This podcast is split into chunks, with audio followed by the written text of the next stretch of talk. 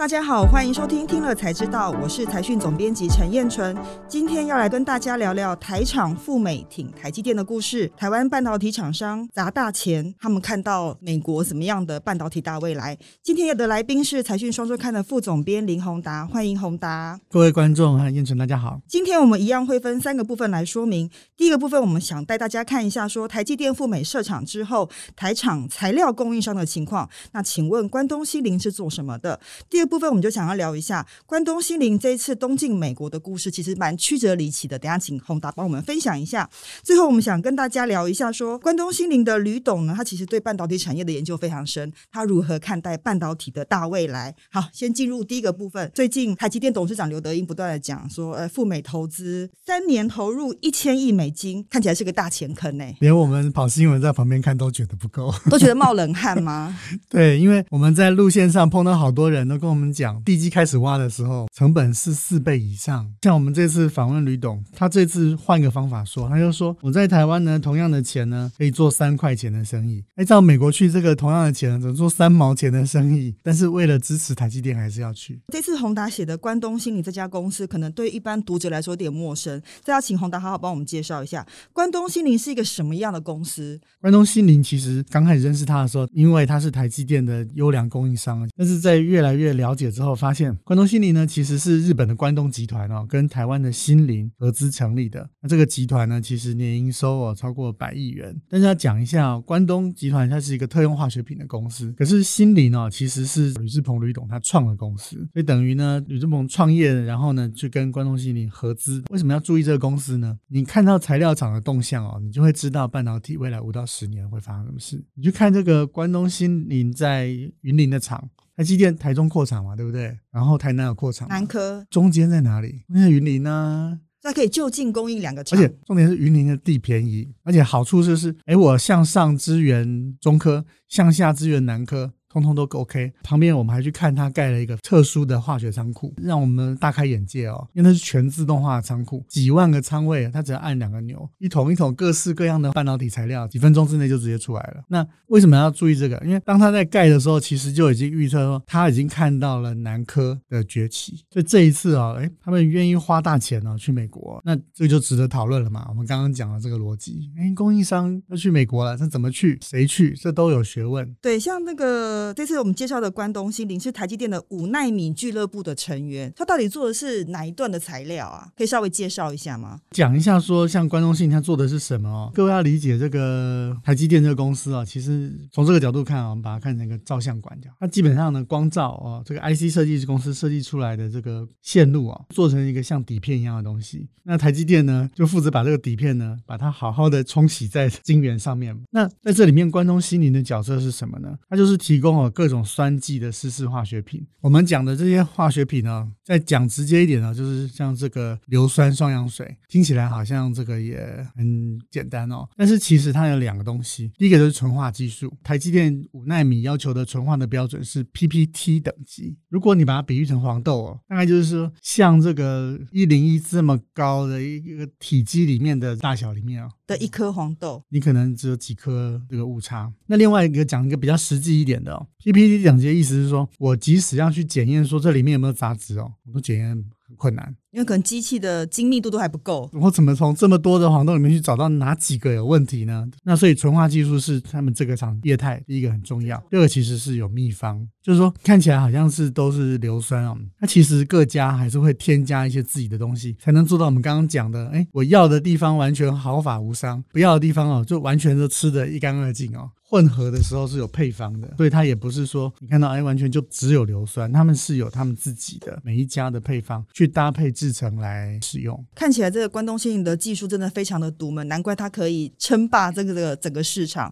那第二部分我想请宏达聊一下说，说关东新凌这次要跟台积电一起到美国去投资嘛？那其实就一个企业的成长过程中，他一定也曾经考虑过西进啊，现在当然是他最后选择了东进，中间的转折，可不可以请宏达帮我们分享一下？讲到这个，我们要稍微介绍一下吕董的资历啊。他其实在一九八三年呢就跨进了这个产业。我们知道台积电是一九八八年成立的哦。一开始他说我是从把德国运来的材料，那时候是一桶一桶装的，从飞机下来之后送到那个工研院的实验工厂，这样开始的，就搭上了半导体起飞的列车。因为联电、台积电成立，然后一九八八年默克进到台湾哦，后面就出来了很多新的商业模式。吕志鹏就默克进来了之后，他就变成了伊默克的这个总经理，他跟我们讲说，台湾的半导体特用化学品的在地化，他其实是从头开始哦就有参与。所以是默克，他原本就是提供半导体的材料，然后他在台湾透过关东新林，就是等于是吕董成立的伊默克，是这样子吗？这个关系是什么？可以再帮我们解释一下？呃，应该是这样讲，伊默克是关东集团德国默克所合资成立的一个公司。我们刚刚讲这个原来这些硫酸什么是坐飞机从德国来，空运来台，哇，那运输成本我们知道湿式化学品很重嘛，那所以为什么伊莫克很重要？这个德国人在台湾设立了之后，经营这个半导体化学品哦，就改成授权，所以它的商业模式是我们签个合约升级之后，有很多种方法啦，其中之一是用我们的纯化技术之后，我再用生产出来的硫酸，我再用很好的价钱帮你买回来，买回来之后由这个合资的公司去卖给台积电。所以它等于这家公司专门只做在地生产、在地生产这件事情。所以台湾的这个半导体材料的在地化呢，就从这里开始。吕董等于是一个活字典啊。后来关东跟默克拆伙了，另外再成立这个新林啊。可是这个时候就碰到一个很有趣的，他说我还是回头想做半导体的材料嘛。所以他其实又要从面板开始练功起。他离开之后其实是先想要去中国的，因为中国那个时候的半导体正开始。蓬勃发展，刚开始另辟战场的概念。到中国之后，哇，这个上海也是非常的热情，地都划给你，他就是说划个农地给你。这个上海市政府那时候跟他说，哎，我们这里要科学园区哦，就没想到呢，那个他说那个时候上海的土地是每天三个价钱，就是你可能早上买再转卖。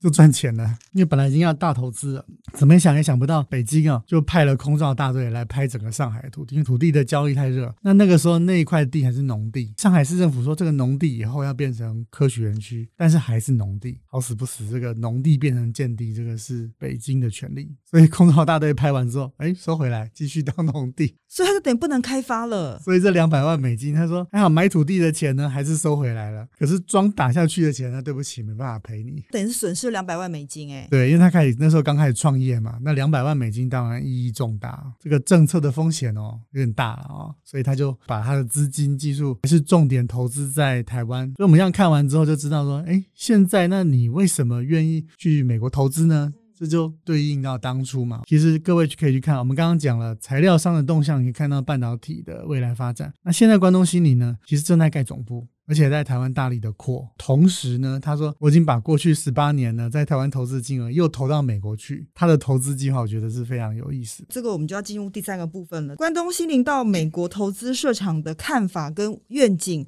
我觉得相信也牵涉到未来整个全球半导体的未来发展。关东新林到美国去投资，第一个要花很多钱嘛，哈，对，到底可不可以赚钱？这个获利怎么评估啊？他怎么看这件事情？第一个就先从地开始聊啦。其实也之前也写过，台积电在凤凰城北边的那个地，然后当时根据美国官方公布的，就是在那个地的旁边一点点有一块地是留给供应商的。哎，后来就供应商那块就没有没有继续下去了。没有继续下去是说没有开发，还是没有厂商进驻？他们就不是在那里，他就各自去找。本来要集中一个区，因为离台积电的厂也比较近嘛，哦。那我们就问吕董，哎，那你刚开始总是会遇到一些适应期嘛？哦，那到底发生了什么事？那就说呢，因为这个开发的成本，这个美国是比较规范的国家，所以法规很细，那成本就比较高。美国也没有科学园区，美国的开发方式是一块国有地去竞标。这块地的成本是要台商出，没有保证标到。如果你给他钱，可能也标不到哦。但钱你还是要出。标到了之后呢，你要再给他钱。每一关都是成本啊。对，所以后来他就改到凤凰城的南边。那我们就问了，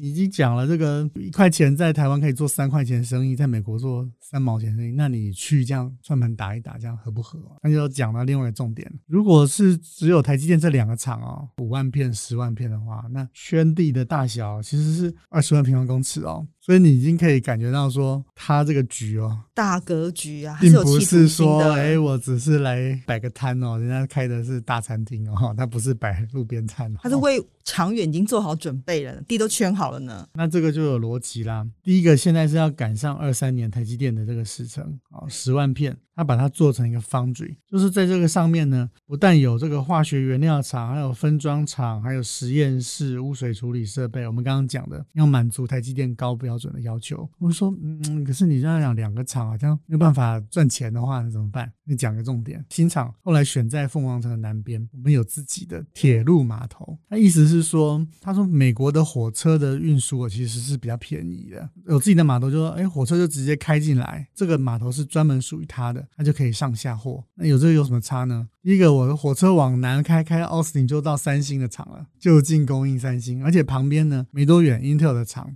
在这个凤凰城，然后往北呢，台积电在这个华盛顿州还有一个厂。还有你不要讲说，哎，现在在这个美国大力鼓吹这个自己制造啊，其实像 Global Foundry，它在美国有厂哦，所以着眼的其实也是整个美国的这个半导体的需求，所以还是二十万平方公尺。其实蛮好奇，想问宏达，就是说，那吕董怎么看未来整个半导体产业的发展呢？尤其是其实，在前几天嘛，哈，台积电创办人张先生他才是在玉山科技协会上面又讲了。针对未来整个全球半导体的趋势做了一些看法，然后大家也觉得说，大家各自为政，看起来是不利这个产业的发展啦。那吕董怎么看这件事情？又该怎么解读张创办人的看法呢？我想，对于材料供应商来讲，其实是没有什么悬念啦，就是说，就是非常好。半导体厂是不能够开关关掉，说关就关的。当这个大家开始遍地开花要开始说，供过于求，那是晶片的事情。但是你要维持厂运作，你材料就要进去。所以对他们来讲，这个厂越多，机会就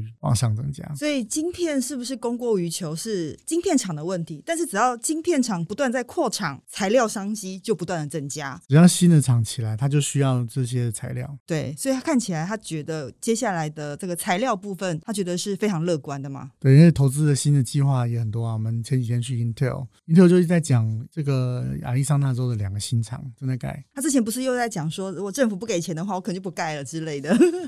他很会主导风向，应该这样讲。